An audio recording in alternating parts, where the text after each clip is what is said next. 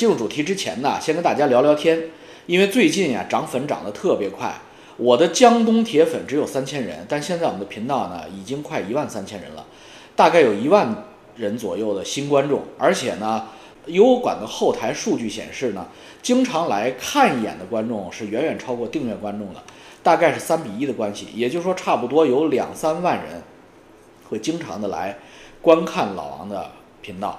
那么这些观众呢，很难清楚老王是这个频道的缘起和老王的由来，看到的更多的是老王跟翟山鹰两个老不要脸互相撕逼。那这个频道到底是怎么回事呢？今天我就用五分钟给大家解释一下。老王开这个频道，确实和翟山鹰啊是有直接关系的。老王开频道这个冲动，实际上是由翟山鹰的这个正面刺激造成的。因为我虽然跟翟山鹰大概十五年没有联系，但是呢。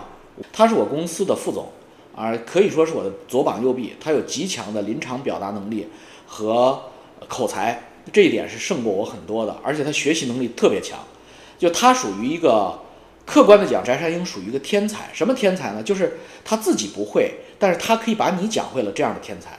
呃，是一个天生的老师和演说家，演说家。所以呢，我只要告诉他资本运作的大概的情况，他就能把后边的那个圆全部都画得又大又漂亮。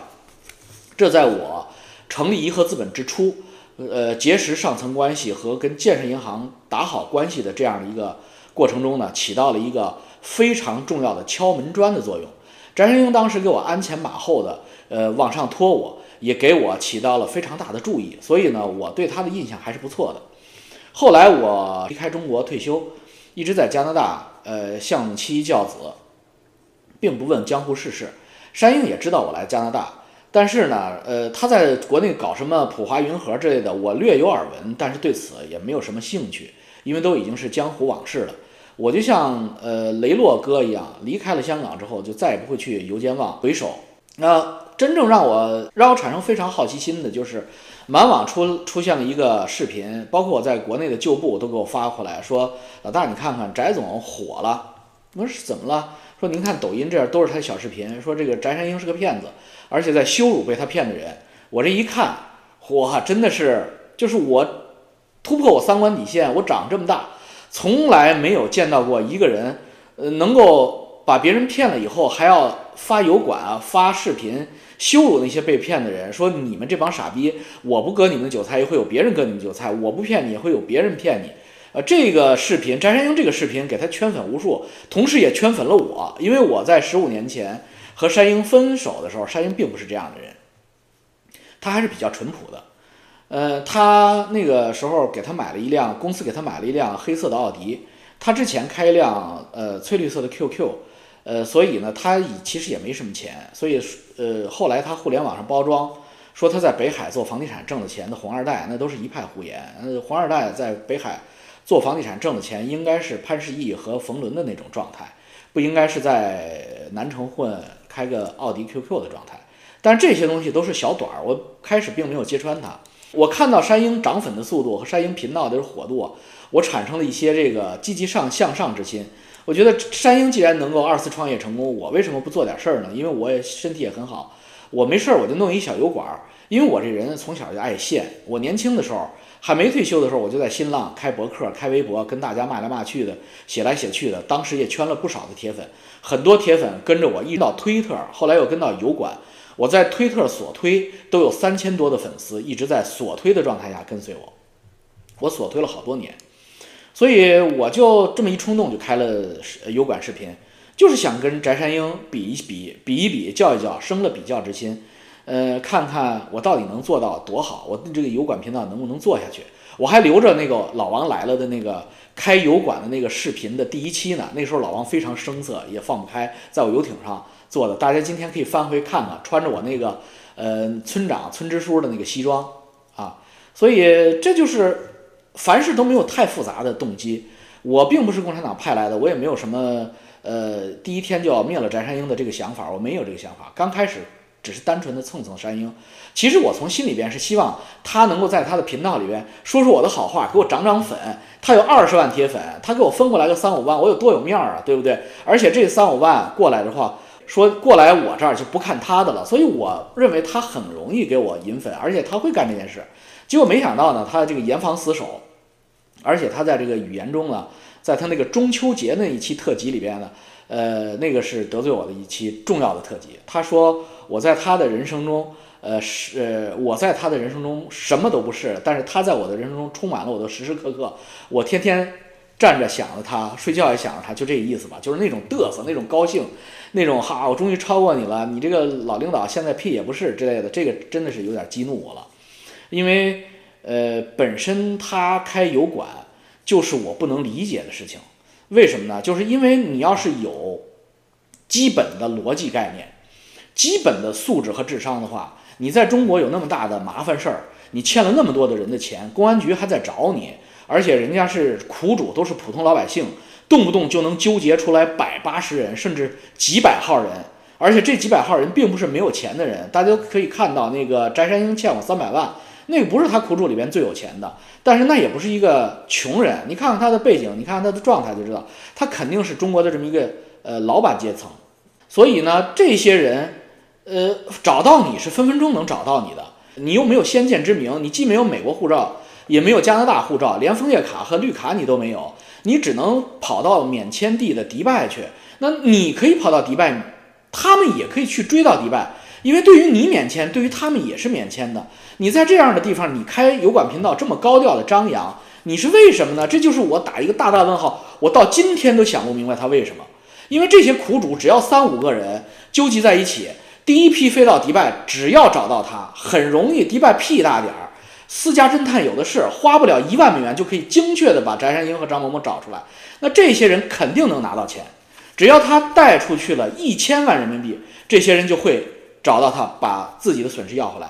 所以他为什么要开这样的一个油管，这么高调，并且这么高调的羞辱我？这么知道他这个底层底牌的这么一个老领导，这个是我真的想不明白。所以我就很不客气的开始教训他。呃，结果大家也看到了，从中秋节。到现在不到一个月，翟山鹰在迪拜，呃，挖空心思做的 BSC 云盒的海外部分已经被我彻底踢爆。我相信他基本上卖不出去了。所有会投资他的人，都会在互联网上看看我的视频。只要他了解了 BSC 云盒的这个骗局的底层代码、金融秘密，他就不会再去买了。所以这就很简单嘛。所以他的面相也坏了，然后状态也坏了，也不再严防死守，假装不认识我了。然后这整整天就是整个破防的状态，看我的视频看到入心入魂入脑，被我进行基因压制。其实我看着也很惨，因为他前一期视频一开始，呃，说我也来了，我也来了，他自己完全没有意识到我也来了。呃，你为什么要加个野字？因为你天天看老王来了，就这么简单。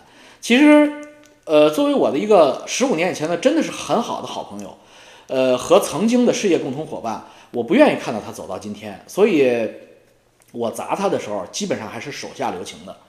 但是上一期提到翟明站的这个幼儿园的这个人生巅峰这个事情，确实有点过分了。翟山鹰，我向你呃道歉啊，这个有点过分了，覆水难收，我现在收也收不回来了。但是呢，就是咱们两国交兵不斩来使，呃，以后不再涉涉及你的家人哈，咱们还可以继续隔空互喷。但是呢，老婆孩子家人，你放心，我绝对不会再喷了哈。呃，但是呢，山鹰，我知道你看我的视频，我也希望你认真的反思一下我刚才的那一席话，就是你的行为的逻辑性，就是你如果要是在中国有这么大的麻烦事儿的话，你可以高调的反共，这个我就能理解，因为你要拿政币嘛，你无论去加拿大还是去美国还是去英国申请政治庇护，你必须有一个这样的油管反反共频道，这个我能理解。因为你没有带出钱来，你要是真的带出钱来的话，你去美国找王军呃王军涛，你去美国找呃魏京生，或者你在加拿大找某些人，在呃英国找某些人拿政治庇护，呃一百万美元肯定能拿得下来，根本不用开油管频道这样去反共。但是你这个路子就是多快好省嘛，既能挣钱，油管频道你一呃一个月能挣不少钱，然后你还能拿到自己的政治庇护，这个逻辑我是能理解的。但是你在这个油管频道里边攻击你的。呃，老领导攻击你的同事，呃，这种破防式的破口大骂，你等于在挖自己的墙角，因为你不是干净的，你跟我不一样，我退休十二年，我无所谓，你攻击我，你除了非攻击我的牙缝，你你找不到什么东西。但是你不一样，兄弟，你一直在国内，在这十五年中，你在国内非常前沿的金融阵地上摸爬滚打，你做了些什么事儿，你自己心里清楚。你有那么多的仇人，所以你你一定要有自己的逻辑性。山鹰这一期其实是我在点拨你，希望你能够逻辑上和行为上能够板正板正，别瞎喷。咱们做事儿有点章法。做什么不做什么，心里边有点逼数，别那个直播一打开之后嘴上没个把门的。这是我的频道缘起啊，占用大家十分钟时间，主要是给新来的呃听众呢一个观感，不要觉得资本大鳄也好，呃老王也好这么 low，怎么整天在呃在那儿跟他妈的呃撕逼的这个老头一样？确实是为什么？就是在演，这个就是德云社郭德纲。呃，骂于谦儿他爸爸王老爷子姓王，这个梗都是一样的。李菁的妻子这个有多么乱，跟自己老老公公睡一个床上，这都是一样的。我骂翟山鹰，我砸挂翟山鹰是故意的蹭他的粉，这个道德并不高尚。至于我后来踢爆他的 P B S C 云盒，其实也是为了拯救一些韭菜，因为我因为我们在海外的这个华人群体。还都比较淳朴，都比较傻白甜，不像国内这个各种盘割过一轮又一轮，B to B、P to P 的都割滑了。但是在海外，这个你看看海外华人的状态就知道了，其实大家都比较淳朴。你看郭文贵站出来振臂一呼，骗了十个亿，已经弄得真是臭大街了。你如果翟山鹰在打着反共的名义，在弄那个 BSC 云盒，这不得了的，你还会弄十个亿？我毫不怀疑翟山鹰会割走十个亿美元以上的规模。这个就是老王踢爆他这个，把他这个尿罐从从满汉全席的桌子上踢下来的重要的原因，因为不是我看不得他挣这十个亿美金，他挣了这十个亿的美金，他这个窟窿捅得更大，他会比郭文贵还要惨，因为他没有郭文贵的实力，而且他也没有郭文贵建立的强组织，他这个十个亿就是会家破人亡。中国你可以往外跑，海外你往哪儿跑？你难道往火星上跑吗？所以这个事儿呢，于他。于我，于私于公都应该踢爆他。这个是我想，这个大家都能理解。任何一个人站在我这个角度，坐在我这个位置上，既然开了这样的一个视频，看到他在弄海外 BSC 云盒，已经开始在视频上连着推了两期了，我肯定要说这个事儿了。那我这个人就像他曾经在他一年以前视频做过，我对金融的了解是底层级的，所以我只要是开口了，那他这个骗局就玩不下去了。顺带脚还烧了很多别人的呃私链呃各种币，这也不好意思，因为我打战你们东西都都是一样的东西，包括老薛薛蛮子那些币什么的，这都全都烧进去了，包括咱们郭郭总统的洗币都是一样的东西，所以这个是缘起及和山鹰恩怨背后的真相。今天交代这么多，其实就是到此为止的意思啊！我希望山鹰也别破防了，好好的弄油管。呃，做你的政治庇护可以的，山鹰，呃，做不下来来加拿大找我，我可以帮你啊。那个，别在网络上再从裤裆里掏东西，说你有多少钱，说你有多少富，这个东西特别忌讳。为什么呢？因为你欠了很多人的钱。你现在应该说你自己没钱才对。你说你自己有钱，你不是鼓鼓舞着这些苦主去迪迪拜把你翻出来吗？你裤裆里边带出去的一块表，人家三百万不就拿回去了吗？你如果是真的的话。所以，哎呀，这个你老领导看着你做的这些蠢事儿，真的是，哎，怎怎么说呢？我估计我的观众们也都能理解啊，我此时此刻的心情。